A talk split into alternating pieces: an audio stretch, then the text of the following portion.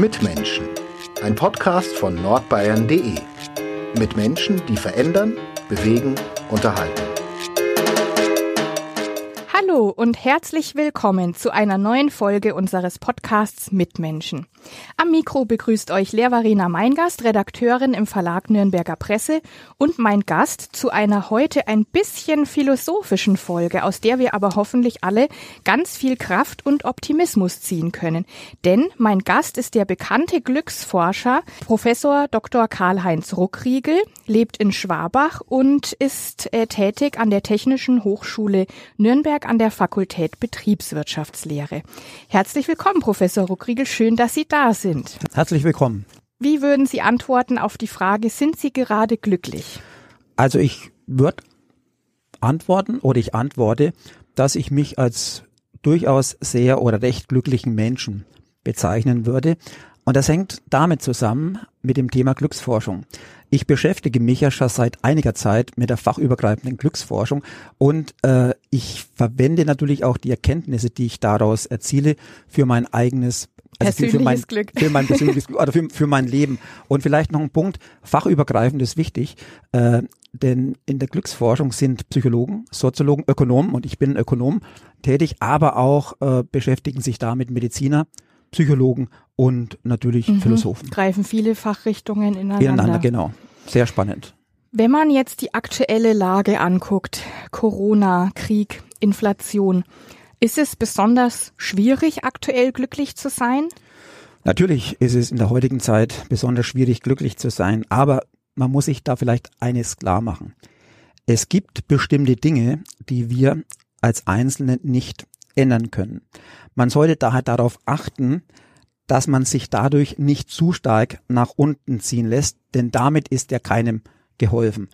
Gerade in solchen Zeiten sollte man auf das Positive in seinem unmittelbaren Umfeld achten. Damit verfällt man nicht so leicht in Resignation und hat Energie, genug Energie, um das, was man selbst zur Verbesserung der Situation beitragen kann, auch beizutragen. Und ist es ähm, jetzt im Januar so, dass es vielleicht einfacher ist oder viele würden jetzt den Januar verbinden mit Neuanfang, ähm, dass da sozusagen Potenziale da sind oder ist die dunkle Jahreszeit vielleicht einfach eine sehr schwierige für viele. Naja, sagen wir so, es gibt natürlich diesen Wechsel, ne? Die eher, die eher helle Jahreszeit im Sommer und die dunkle. Und natürlich hat es Einfluss auch auf unsere Stimmung. Ja, das ist von Haus aus so. Das ist halt bedingt durch die Klimatik, äh, die äh, Klimaverhältnisse in unserem Land. Mhm. Hat denn das persönliche Empfinden von Glück Auswirkungen auf die Gesundheit, die sich deutlich messen lassen? Ja, natürlich. Also wir wissen, dass Menschen, und da kommen wir vielleicht später noch drauf, dass wir das etwas detaillierter auch äh, beschreiben, dass Menschen, die äh, glücklich sind, also im hohen Maße sich wohlfühlen in ihrem Leben, äh, sowohl weniger, also weniger krank sind und wenn sie krank sind, schneller wieder gesund werden und natürlich auch, und das ist auch natürlich sehr interessant, äh, eine äh, höhere Lebenserwartung haben. Man spricht hier von fünf bis zehn Jahren. Oh, das ist aber schon ordentlich, fünf bis zehn Jahre. Ja, durchaus. Und viele würden wahrscheinlich sagen, was sie sich wünschen, um mehr Glück im Alltag zu haben, dass sie gern mehr Zeit hätten für die schönen Dinge. Ist es in der modernen Gesellschaft irgendwie besonders, dass so der Faktor Zeit eine große Rolle spielt oder ist es trügerisch zu denken, wenn ich mehr Zeit hätte, dann wäre ich glücklicher? Es kommt auf die Zeitverwendung an. Äh, ganz grundsätzlich, äh, wir müssen uns natürlich überlegen, wofür wir unsere Zeit verwenden. Und in dem Zusammenhang sind natürlich die Glücksfaktoren, also die für uns Menschen äh, gelten, die für uns wichtig sind, damit wir uns wohl fühlen in unserem Leben wichtig. Das heißt, man muss sich so überlegen, dass man seine Zeitverwendung so ausrichtet, dass man diesen Glücksfaktoren zur Gänze dann Genüge tut. Okay. Und wenn Sie jetzt auf Ihr Leben bisher zurückgucken, gab es bestimmte Abschnitte, wo Sie am glücklichsten waren oder sind Sie jetzt gerade am glücklichsten? Also ganz grundsätzlich denke ich schon, dass durch die Glücksforschung, durch die Beschäftigung mit der Glücksforschung, ich natürlich im Laufe der Zeit zugewinnen konnte mhm, an, mhm. an, an Glück, an persönlichem Wohlbefinden. Vielleicht noch ein Punkt, ich beschäftige mich schon seit 2005 mit dieser Glücksforschung. Dann kommen wir zur Frage, was ist Glück und wie viele Definitionen von Glück gibt es? In dem Zusammenhang geht es zunächst mal darum, äh, was man was man unter Glück versteht in der Glücksforschung. Äh, und diese Glücksforschung beschäftigt sich mit der Frage der Lebenszufriedenheit und der Gefühlsbilanz. Also anders formuliert, äh, subjektives Wohlbefinden, was der zentrale Indikator innerhalb der Glücksforschung ist, hat einerseits den Aspekt dieser Gefühlsbilanz, man spricht hier auch von emotionalen Wohlbefinden und andererseits den Aspekt der, der Lebenszufriedenheit, man spricht hier auch vom kognitiven Wohlbefinden. Vielleicht zur, zum emotionalen Wohlbefinden oder zur Gefühlsbilanz. Hier geht es letztlich darum, äh, wie im Tagesdurchschnitt im Großen und Ganzen so die Bilanz zwischen positiven und negativen Gefühlen ausfällt. Es geht hier im Endeffekt darum, äh, um äh, darum, wie wir uns fühlen, während wir unser Leben leben. Mhm. Ein ganz anderer Ansatzpunkt ist das kognitive Wohlbefinden. Beim kognitiven Wohlbefinden geht es um die Frage der Zufriedenheit mit dem Leben. Also hier findet eine Abwägung statt zwischen dem, was man so als Ziele, Wünsche, Erwartungen hat und dem, wie das Leben tatsächlich läuft. Also ich fälle sozusagen ein Urteil kognitiv über die Frage, wie mein Leben so läuft. Und hier kommt es natürlich darauf an, äh, auf die Ziele, die man sich setzt, äh, auf einerseits auf die Ziele, die man setzt, die, die man sich setzt im Hinblick auf äh, die Frage, sind diese Ziele realistisch? Mhm. Und zum anderen im Hinblick auf die Frage, äh, welche Art sind diese Ziele? Und Unterscheidet man da auch zwischen kurz- und langfristig? Also sozusagen, wie kann ich jetzt kurzfristig mein Glück steigern? Das wäre ja dann eher im täglichen Leben. Und das andere langfristig gesehen eben große Lebensziele, die ich vielleicht habe? Ah, der Zusammenhang ist folgendermaßen. Ist, Sie müssen quasi beides zusammenbinden.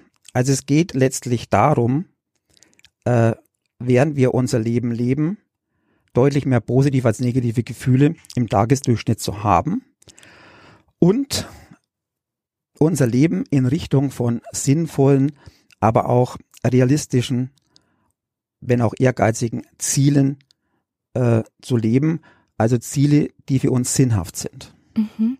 Und macht's da Sinn, diese Ziele auch zu visualisieren oder aufzuschreiben und sich dann immer wieder zu fragen, bin ich auf dem richtigen Weg oder wie weit bin ich gekommen? Hilft es, um auch das Glücksempfinden zu steigern? Ja, zunächst einmal soll man sich klar machen, in welche Richtung man möchte. Und wir wissen hier aus der Psychologie, dass es bestimmte Ziele im Leben gibt, die für uns Menschen, zumindest für die allermeisten, äh, den richtigen Weg vorgeben. Und diese Ziele sind persönliches Wachstum. Also äh, ich beschäftige mich mit etwas, wo ich meine, dass das sinnhaft ist und dass ich äh, da gerne mich weiter vorankommen möchte. Mhm. Äh, zum anderen geht es um soziale Beziehungen als Ziel. Das heißt, das Ziel ist, dass man versucht, äh, die sozialen Beziehungen so zu gestalten, dass sie gut sind, gelingen sind. Und schließlich äh, wissen wir auch noch, äh, dass Ziele, die äh, mit äh, gesellschaftlichen Engagement verbunden sind, auch sehr zielführend sind, weil diese Ziele dazu beitragen, dass unsere psychischen Grundbedürfnisse nach Kompetenz, Zugehörigkeit und Autonomie am besten befriedigt werden. Weniger zielführend sind Ziele, die sich jetzt primär ausrichten an Geld, Schönheit und Popularität. Und ist es so, dass für viele diese Ziele auch immer mit Erwartungen der Gesellschaft zusammenhängen oder sind vielleicht die Menschen glücklicher, die davon sich unabhängig machen? Ja, natürlich muss man sich erstmal selbst überlegen, welche Ziele man möchte. Natürlich hat auch die Gesellschaft einen Einfluss, aber man ist zunächst mal selbst gefordert, sich zu überlegen. Und da kann man ja durchaus dann die Erkenntnisse dieser Glücksforschung für sich nutzbar machen. Wie gesagt, die ist sehr stark interdisziplinär ausgerichtet. Und ich persönlich, wenn ich mal mich jetzt persönlich beschreiben soll, bei mir ist es so, äh, Stichwort Wachstum, also ich beschäftige mich, mich, mich intensiv mit dieser, mit Fragen der Glücksforschung, aber auch drumherum mit Fragen der Geschichte, mit Fragen der Philosophie etc., äh, so dass ich sage, okay, persönliches Wachstum passt, da passt die Richtung. Dann versuche ich ganz grundsätzlich äh, soziale Be Beziehungen so zu gestalten, dass sie gut sind. Das heißt, ich äh, versuche so dieses, diese goldene Regel zu verfolgen, dass man andere so behandeln soll, wie man selbst gern behandelt werden möchte. Und natürlich äh, geht es auch darum, äh, gesellschaftliches Engagement. Also ich äh, versuche mich auch gesellschaftlich äh, zu engagieren, indem ich beispielsweise wie heute hier so ein Podcast-Interview gebe. Ja, sehr schön. Ja, und wie Sie gesagt haben, es lässt sich ja das Glück steigern und gerade wie Sie beschrieben haben, dass Sie selber aus der Glücksforschung auch sehr viel gelernt haben und mitnehmen konnten. Das heißt, jeder kann auch, wenn er jetzt gerade sagt, oh, ich bin nicht so zufrieden mit meinem Leben, das kann sich ändern. Natürlich kann sich das ändern. Man muss sich halt überlegen, wo man ansetzen möchte. Und hier äh, soll man durchaus auch auf seine Gefühle achten. Ja, äh, in dem Fall natürlich auf die eher negativen Gefühle, äh, denn wenn zum Beispiel, wenn man zum Beispiel jetzt äh, in einer Situation ist, die sich wiederholt und in dieser Situation immer wieder negative Gefühle auftreten, dann sollte man sich schon fragen, ob diese Situation eigentlich die ist, in der man sich befinden möchte. Also beispielsweise äh, Arbeitsplatz mhm. als Beispiel.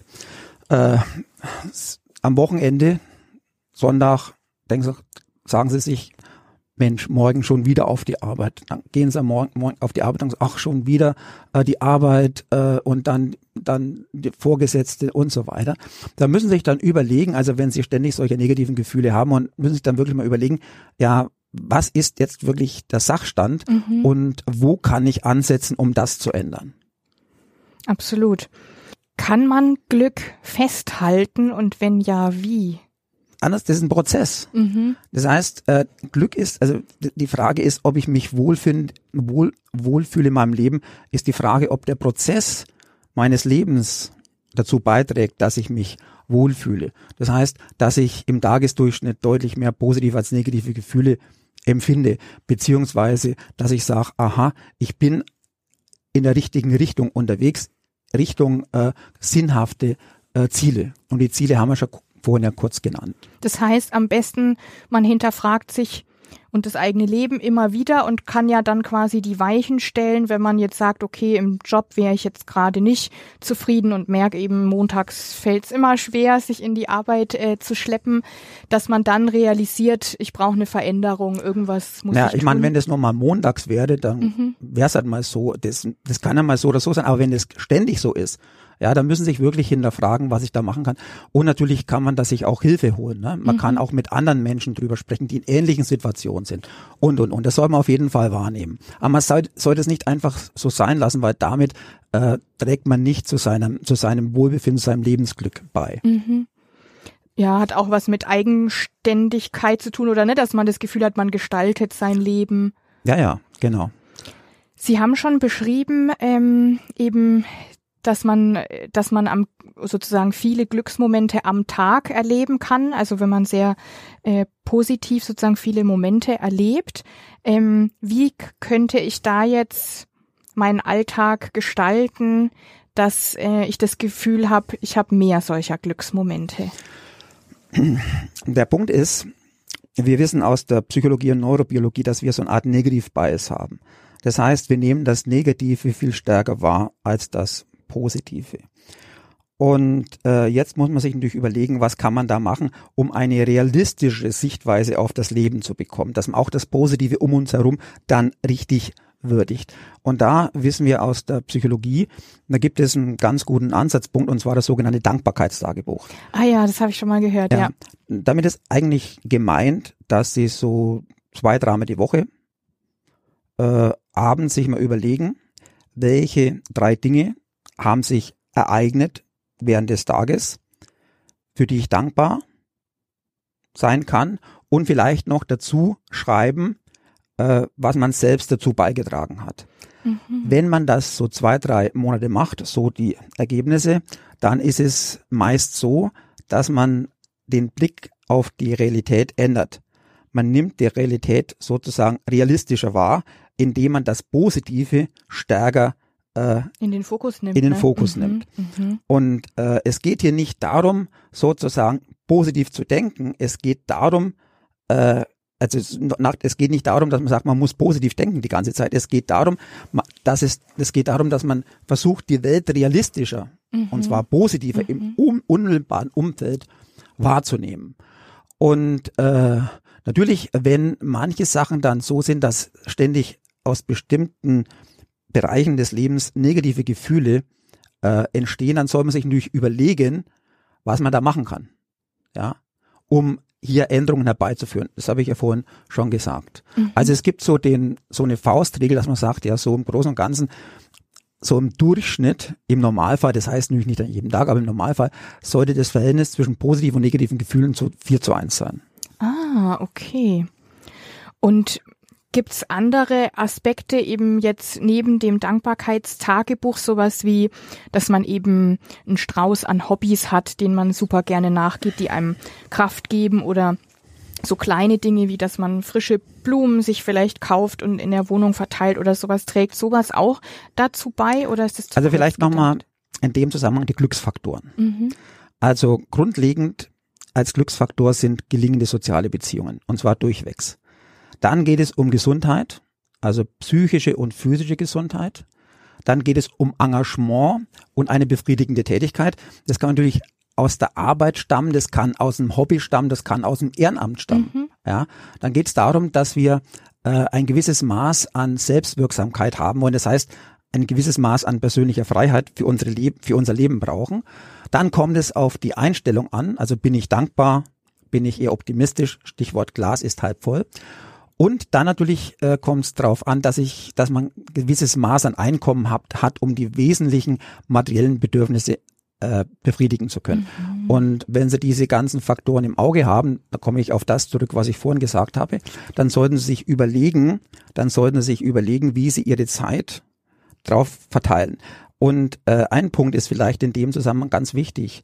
Äh, Einkommen hat nur einen begrenzten Einfluss auf unser Wohlbefinden. Das ist ja positiv eigentlich für, wenn man es gesamtgesellschaftlich betrachtet. Naja, das aber das ist so. Äh, und zwar, Sie müssen sich, das hängt einfach damit zusammen, dass äh, wenn eben diese wesentlichen materiellen Bedürfnisse abgedeckt sind, äh, dass dann, wenn sie dann mehr Einkommen haben, dann passen sie einfach ihre Ansprüche nach oben an. Mhm. Ja, äh, dann man dann gewöhnt es, sich an den man Luxus gewöhnt sich dran, man gewöhnt sich eine größere Wohnung, an ein größeres Auto. Es ist halt Standard, ja. Mhm. Aber das Problem ist natürlich, dass sie zumeist das Mehreinkommen nicht umsonst bekommen.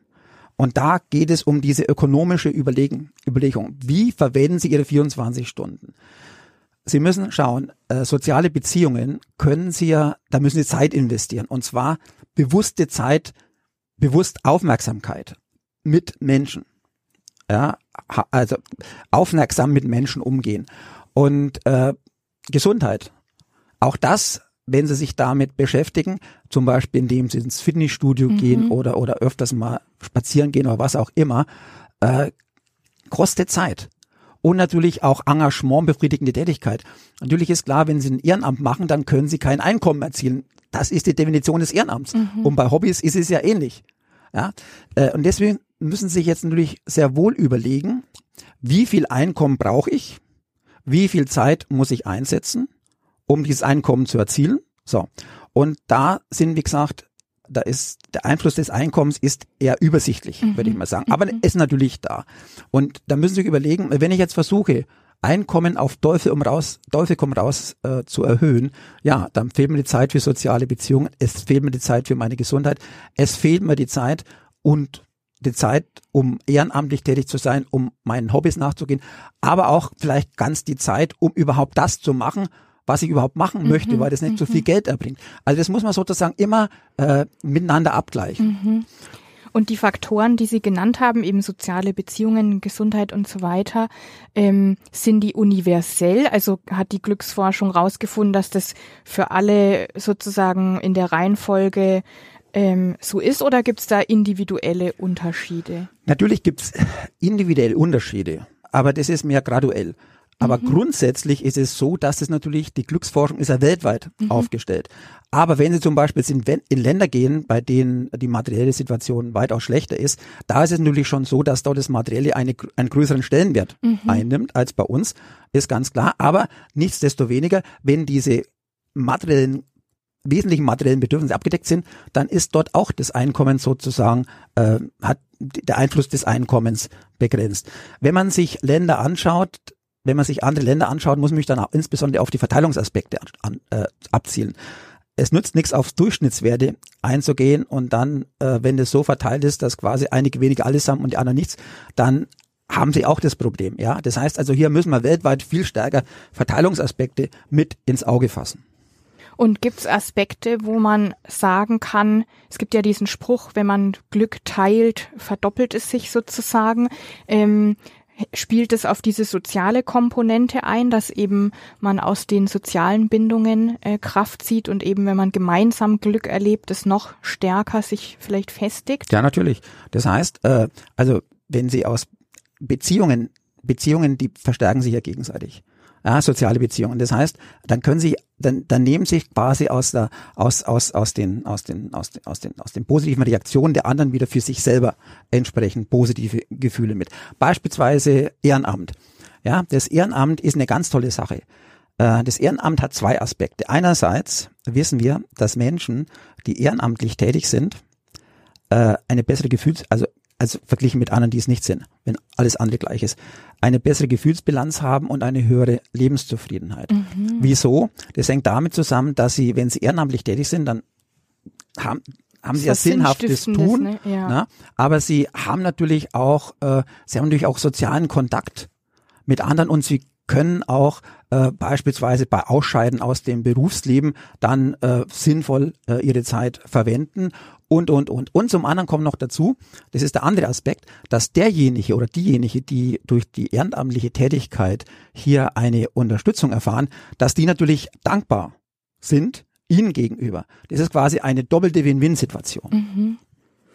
Und gibt's Generationenunterschiede? Wir haben gerade schon angesprochen, ähm, den Stellenwert von Arbeit und da gewinnt man ja äh, oft den Eindruck, dass die neue Generation, die jetzt nachkommt, Generation Z, der Arbeit gar nicht mehr so viel Platz vielleicht im Leben einräumt wie andere. Äh, also ganz grundsätzlich würde ich sagen, das ist ein vernünftiger Ansatz. Also wenn ich äh, jetzt mal anschaue, Generation Y oder Z, nehmen wir beide zusammen. Also Y sind die von 80 bis 95 Geborenen und Z üblicherweise dann von 95 bis 2010. Äh, dann ist es so, dass, dass die, und ich habe viel zu tun mit diesen Generationen, weil das ja meine Studenten sind, äh, also hauptsächlich Z mhm. jetzt. Und äh, aber früher auch Y. Und wenn man dann mit denen spricht, und das mache ich ja häufig, dann stellt sich halt heraus, dass für die natürlich Arbeit schon wichtig ist, aber als Teil eines gelingenden Lebens. Und da kommen natürlich die anderen Glücksfaktoren, die ich genannt habe, mit dazu. Mhm. Das heißt, die wägen ab. Das heißt nicht, dass die jetzt arbeitsscheu sind. Im Gegenteil. Aber das heißt, die gehen vernünftig an die Sache ran. Die sagen, Arbeit ist Teil des Lebens. Und es ist eine vollkommen ökonomisch, ökonomische und kluge Entscheidung. Das hat was damit zu tun, wie ich meine 24 Stunden Zeit verwende. Mhm. Gibt es darüber hinaus noch Aspekte, wo man sieht, die Generationen ticken unterschiedlich, was, was Glück bedeutet? Vielleicht auch, welche Hobbys man hat oder ob man Ehrenamt nachgeht oder nicht? Also ich habe jetzt die Zahlen nicht im Kopf, aber äh, es gibt ja immer so na, in, gewisser, in gewissen zeitlichen Abständen so so so Reporte übers Ehrenamt. Mhm. Und äh, also ich glaube, so wesentliche Unterschiede gibt's da jetzt nicht. Äh, gibt's da jetzt nicht. Im Gegenteil, es hat sich, glaube ich, die letzten Jahre, aber ich habe jetzt, wie gesagt, die Studie nur ganz, ganz schwach noch im Hintergrund. Die letzten Jahre ist eher feststellbar gewesen, äh, dass, äh, dass in, in, in den Bereichen, in den Altersbereichen, wo das Ehrenamt äh, weniger äh, vertreten war, mhm. dass dann das Ehrenamt stärker nun ausgeprägt ist. Mhm. Aber ganz grundsätzlich kann man natürlich sagen, dass äh, das Ehrenamt sowohl zum Ausgleich dient äh, während der Berufstätigkeit, als auch natürlich äh, zu einer sinnstiftenden Tätigkeit führt zusätzlich, äh, zusätzlich zu dem, was man bisher an sonstigen Sachen schon macht. Hobby ist ja auch sinnhaft, ja. Äh, wenn man dann später im Ruhestand ist. Man, das trifft auf mich jetzt auch bald zu. Ich wäre im nächsten Jahr äh, pensioniert mit Vollendung des 66. Lebensjahrs. Aber ich habe dann natürlich persönlich jetzt keine großen Probleme, weil ich werde natürlich diese Glücksforschungsaktivitäten mhm. einfach weiter fortführen und vielleicht noch intensiver fortführen mhm. als jetzt. Und haben Sie Pläne, äh, wo Sie sagen, darauf freue ich mich schon, dass ich dafür mehr Zeit habe, vielleicht Hobbys oder andere Dinge? Naja, also bei mir, also ich, ich, so, ich bin, ich denke immer in diesen Glücksfaktoren mhm. auch, ne? Und äh, bei mir das Gute ist halt, äh, oder das heißt Gute, das ist halt bei mir so eingetreten, äh, ist, dass ich, dass ich das, was ich beruflich mache, dass sich das sehr stark auch überschneidet mit dem, was ich so als Hobby mhm. ansehe. Äh, und äh, in dem Zusammenhang natürlich, wo ich, also was natürlich, wo ich die Zeit verwenden werde, ist, stärker verwenden werde, ist Lesen. Also ich ah, kaufe ja. zwar viele Bücher, aber ich kann nur einen Teil davon lesen. Aber die mhm. Bücher sind ja da, ja. Und die warten darauf, gelesen zu oh, ja. werden. Wer kennt sie nicht? Der Stapel liegt ja. schon da, ja. Ja. Und natürlich äh, werde ich dann so Städtereisen, das ist auch ein Hobby von meiner Frau und von mir, Städtereisen so in Europa, äh, das vielleicht etwas äh, noch stärker ins äh, Auge fassen ja, und Glücksvorträge und so. Ja. Sie haben wahrscheinlich auch selten so richtig Feierabend als Glücksforscher, oder? Ich könnte mir vorstellen, dass Sie oft nach Tipps gefragt werden, weil es auch schon ein sehr spannendes Thema ist. Naja, eigentlich natürlich kriegt man gelegentlich mal so Anfragen und so, aber das ist jetzt nicht so, dass, dass es jetzt den Feierabend stören würde. Aber äh, natürlich, also ich, ich bin natürlich immer, immer dabei okay, wenn man Fernsehen schaut, dann schaut man halt Fernsehen oder, oder wenn man beispielsweise bei Freunden ist, bei Freunden. Aber sonst von Haus aus bin ich immer so dabei und in dem, wenn ich auch Filme anschaue, versuche ich dann zu überlegen, ja, wie kann ich das Ganze einordnen vor dem Hintergrund dessen, was ich jetzt von der Glücksforschung her so weiß und, und, und, und. Und natürlich auch, auch die Volkswirtschaftslehre ist natürlich wichtig. Vielleicht ein Punkt, äh, den man hier anführen muss. Ich bin ja Volkswirt und jetzt können wir sich ja fragen, äh, wieso beschäftige ich mich als Volkswirt mit der Glücksforschung? Mhm. Und der Punkt ist natürlich leicht zu beantworten. Äh, da muss man sich mal überlegen, womit beschäftigen sich die Wirtschaftswissenschaften, natürlich insbesondere die Volkswirtschaftslehre. Die Volkswirtschaftslehre beschäftigt sich mit der Frage, mal ganz vereinfacht gesagt, wie kann man mit knappen Ressourcen so umgehen, dass man die Ziele, die man erreichen möchte, am besten erreicht. So.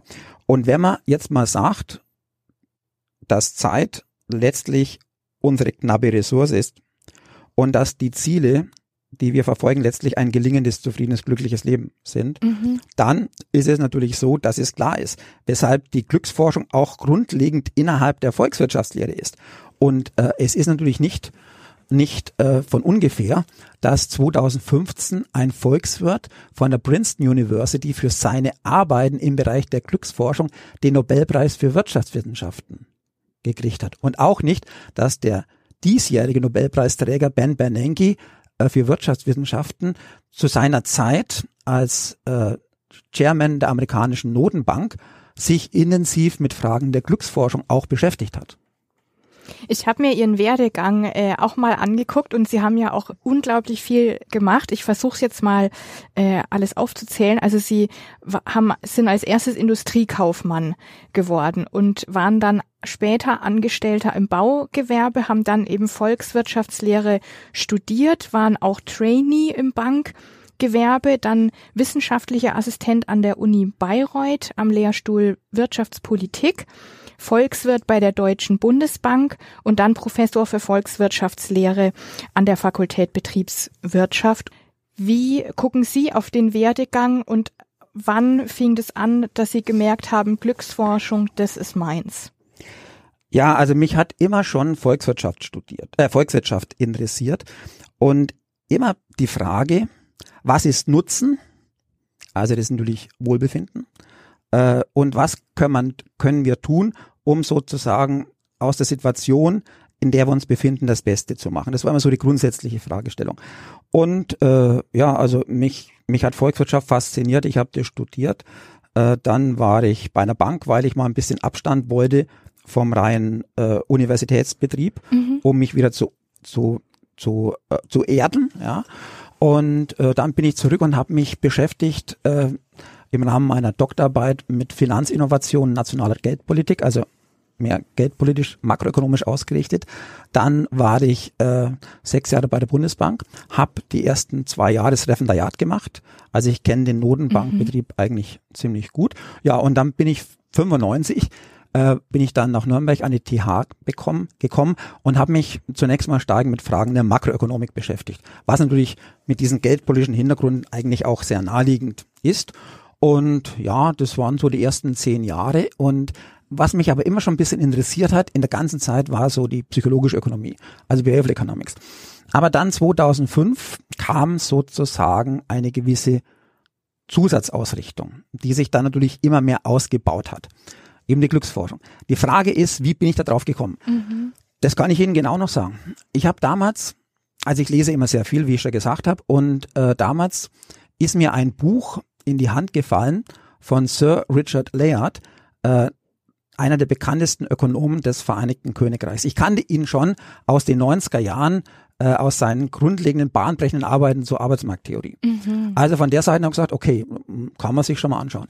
Weil sonst Glücksforschung wäre damals, war jetzt nicht so in aller Munde. Mhm. Und dann habe ich mir das angeschaut und dann habe ich, das, der Untertitel des Buches war äh, Die glückliche Gesellschaft. Und dann habe ich äh, mir das angeschaut und dann habe ich es einmal gelesen, zweimal gelesen und das hat mich dann immer mehr in den Bann gezogen. Da habe ich begonnen, so die Erkenntnisse der Glücksforschung langsam in die Lehrveranstaltungen einfließen zu lassen. Und das war sozusagen der Anfang. Zur damaligen Zeit, muss man sagen, war es allerdings so, dass die Glücksforschung noch sehr äh, ein Nischenthema war mhm. innerhalb der Volkswirtschaftslehre. Und äh, man kann sagen, innerhalb der Volkswirtschaftslehre vielleicht so 10, 15 Jahre vorher das erstmal so richtig begonnen, dass sich Kollegen jetzt hier insbesondere aus dem, aus, aus, aus dem Vereinigten Königreich damit begonnen haben zu beschäftigen. Dann aber äh, im Zuge, dann kam diese Krise der Nullerjahre und dann stellte man überhaupt in Frage, ja, was ist eigentlich das Ziel, was wir verfolgen? Und dann kam äh, auch die UN und auch die OECD mit ihren grundlegenden Beiträgen zur Glücksforschung. Also die OECD hat seit 2011 den OECD Better Life Index veröffentlicht.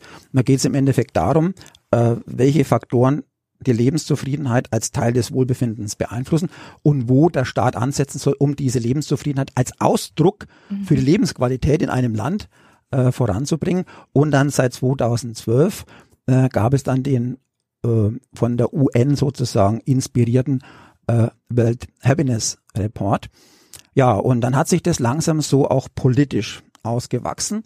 Und natürlich für die Unternehmen ist es dann auch zunehmend gekommen, äh, da natürlich auch klar ist, dass Menschen, die gerne auf die Arbeit gehen, sich anders engagieren, mhm, sind produktiver, ja. loyaler etc. Das ist eine Win-Win-Situation. Auch das ist dann sukzessive gekommen, die beiden Aspekte. In Zeiten des Fachkräftemangels natürlich. Ja, das war aber damals noch nicht so richtig mhm. äh, äh, sozusagen äh, auf dem Radar gestanden. Ja, ja. aber jetzt hat's Gewicht. Aber also haben wir natürlich, hätten wir damals schon wissen müssen, ja, ja. weil ich meine, das war alles schon vorgezeichnet, ganz klar.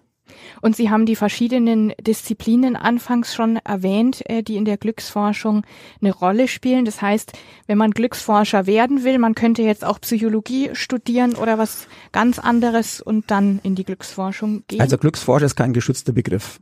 Ja, ich meine, das ist, das hat sich halt bei mir so ergeben. Aber es gibt ja viele, die in dem Bereich arbeiten. Und interessant ist, äh, dass eben die OECD hier dann auch Empfehlungen macht äh, für die Mitgliedsländer der OECD. OECD ist ja quasi so dieser Think Tank der westlich ausgerichteten Industrieländer. Und dass auch die UN jedes Jahr mit dem UN World Happiness, also mit World Happiness Report, entsprechende äh, Untersuchungen macht, Vergleiche macht und Vorschläge macht, wo die Politik ansetzen kann. Mhm. Also von der Seite, es gibt keinen geschützten Begriff äh, zu, zum Glücks, zur Glücksforschung. Aber es sind halt verschiedene Teile, die da mitarbeiten und verschiedene Institutionen, die dran sind. Vielleicht noch ein Punkt. Interessant ist auch, dass die UN im Jahr, äh, im Jahr 2012, Beginn mit 2013, den, den World Happiness Day eingeführt hat. Das ist der 20.3. Und das ist der Tag, so die, so die, die, die Verlautbarung der UN, wo man sich Gedanken machen sollte, dass ein glückliches Leben grundlegend ist für das Leben schlechthin. Und vielleicht noch ein Punkt mit der UN. Die UN ist letztlich äh, von dieser Glücksforschung her inspiriert worden durch Bhutan. Bhutan hat sich ja mit diesen Aspekten ja schon seit den 70er Jahren beschäftigt. Und dann gab es mal eine Konferenz, die die UN auf Anregung von Bhutan veranstaltet hat. Und dann ist das Ganze bei der UN auch sozusagen ins Laufen geraten. Mhm. Und woran forschen Sie aktuell? Oder Sie haben erwähnt, äh, dass die Pension bald kommt. Was hoffen Sie bis dorthin noch zu erforschen? Also der Punkt ist der, die Pension ist ja nur, dass ich dann keine Lehrveranstaltungen mehr mhm. habe und keine Korrektur, Korrekturen mehr äh, habe etc. Ansonsten wird sich das Arbeitsfeld ja nicht ändern. Ja, das geht ja weiter. Und also ich äh, beschäftige mich insbesondere mit der Umsetzung der Erkenntnisse der Glücksforschung in Richtung Politik. Mhm. Was kann man da tun oder was muss man tun? Und da liegt in Deutschland die Bildungspolitik voll im Argen. Ja, hier muss man versuchen, von klein auf den Kindern Chancen zu geben, sich entsprechend äh, gut zu entwickeln und mhm. entsprechend auch äh, im Leben dann Möglichkeiten zu haben. Äh, also ich beschäftige mich da mit, mit dieser Umsetzung in der Politik, aber natürlich auch in Unternehmen. Also wo kann man da ansetzen? Da sind natürlich hauptsächlich Ansatzpunkte im Bereich Führung. Mhm. Wesentlich, grundlegend. Und hier ist in Deutschland einiges zu tun.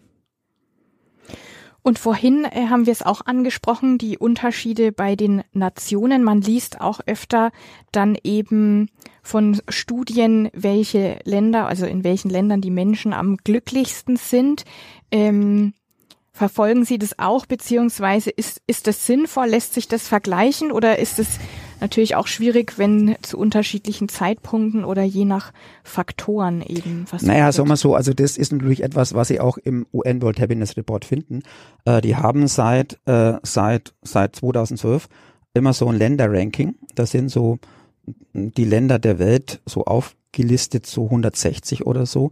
Und äh, ja, dann, dann, wenn man, wenn man sich mal anschaut, welche Länder stehen immer in der Spitze, das sind die skandinavischen mhm. und welche Länder stehen immer ziemlich weit hinten, das sind die, die quasi im Bürgerkrieg äh, mehr oder minder ertrinken. Und ja. wo steht Deutschland? Ja, Deutschland steht so immer so Platz 14, 15 mhm. so rum, ja. Also es ist nicht schlecht, aber es ist noch Potenzial nach oben. Und da muss man sich mal überlegen, also man sollte mal schauen, ja, die Länder, also die skandinavischen Länder, was machen, was, was zeichnet die denn aus? Weshalb, also diese, diese UN World Happiness Report, also dieses Glücksranking bezieht sich auf die, auf die Lebenszufriedenheit, ja, auf der Skala von 0 bis 10, wie zufrieden bin ich im Großen und Ganzen mit meinem Leben, das sind dann Durchschnittswerte. Und äh, da muss man sagen, dass, dass die skandinavischen Länder sich auszeichnen durch insbesondere drei Aspekte. Erstens, relativ also geringe Ungleichheit. Zweitens, hohes Vertrauen in der Gesellschaft und von der Gesellschaft den staatlichen Instanzen gegenüber und mhm. eine gute Versorgung mit öffentlichen Gütern. Also hier beispielsweise Bildung, beispielsweise Gesundheitssystem. Mhm. Infrastruktur. Ja, und interessant ist, dass in diesen Ländern, mal von Norwegen abgesehen, das ist ein spezieller Fall durch die Einnahmen äh, Erdöl etc. Aber dass in den Ländern auch die, die staatlichen, also die, die, die, die staatlichen Einnahmen relativ hoch sind, also die, die Einnahmenquote relativ hoch ist, also deutlich höher als in Deutschland. Mhm. Und die Leute trotzdem sagen, ich bin, also ich bin zufriedener mit meinem Leben, weil ich weiß, dass das Geld, was der Staat einnimmt, auch sinnvoll zugunsten der Gesellschaft wird. wieder mhm. investiert wird. Mhm. Okay, und kann man sich noch was abgucken? Die skandinavischen Länder sind ja auch oft im Bereich Gleichberechtigung zum Beispiel. Ja, natürlich, ja, natürlich, aber das ist ja bei denen schon seit langer Zeit angelegt. Und zwar, die hatten ja in den 40er Jahren so äh, ähnlich ausgerichtete Regierungen, soweit ich zumindest informiert bin, und die dann stärker auf diesen Wohlfahrtsstaat gesetzt haben. Mhm. Und zur Finanzierung dieses Wohlfahrtsstaates hat man gesagt, müssen natürlich alle, also alle Ehepartner mit beitragen, mitarbeiten. Und dann hat man sich auch überlegt natürlich, ja, was kann man machen, wenn man nicht aussterben will? Muss man natürlich auch entsprechende Betreuung für die Kinder schaffen und, und, mhm. und. Und äh, das hat natürlich dann dazu geführt, dass eben diese Gleichberechtigung schon früh dort begonnen hat. Und natürlich auch interessanterweise, dass die Menschen in den skandinavischen Ländern eigentlich auch so das Work-Life-Balance-Problem nicht zu haben, weil bei denen ist es so, dass die Arbeit die Arbeit ist und privat ist privat. Und das heißt also, dass dort die Gewerkschaften eine starke Stellung haben und dann arbeitet man halt so, und zwar durchwegs, ja, alle Hierarchiestufen, äh, so 37 Stunden die Woche, äh, intensiv und dann danach äh, geht's um, äh, um Familie. Freizeit mhm. etc. Und ist auch so, dass diese, dass diese, dass diese Zeiten in den in den Kindertagesstätten etc. abgestimmt sind mit diesen Arbeitszeiten. Yes, ja, das mhm. ist ein interessanter mhm. Ansatzpunkt. Okay. Wenn man sich den Stand der Glücksforschung anguckt, was sind denn vielleicht die Fragen, die noch offen sind oder wo Sie sagen, da muss die Forschung noch viel, viel mehr rausfinden, bis man das eindeutig beantworten kann? Also sagen wir so, aus meiner Sicht, also ich komme jetzt mehr von der Anwendung her, aus meiner Sicht haben wir jetzt kein Problem des Wissens, also zumindest grundsätzlich nicht, wir haben ein Problem der Umsetzung. Mhm.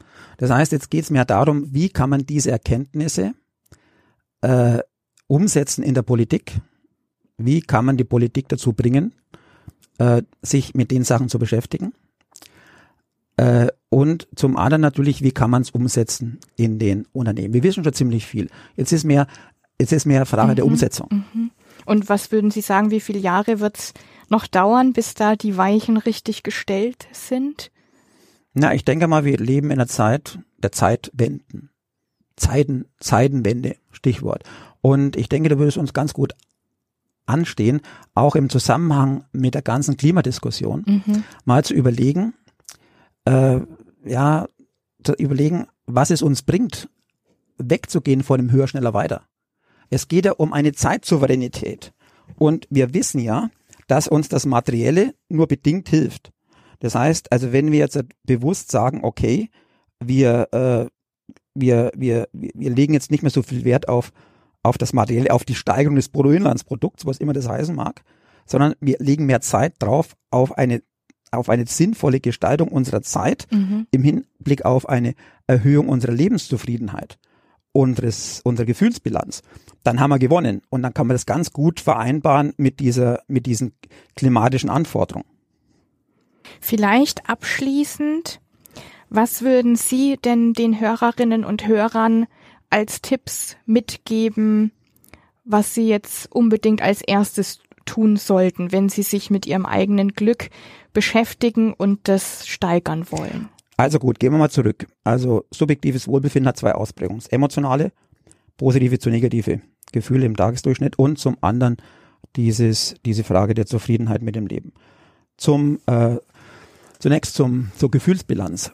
Also erstens würde ich sagen Dankbarkeitstagebuch mhm. und zweitens würde ich sagen, man sollte sich wirklich überlegen, ob man sich über alles aufregt, was sich so anbietet.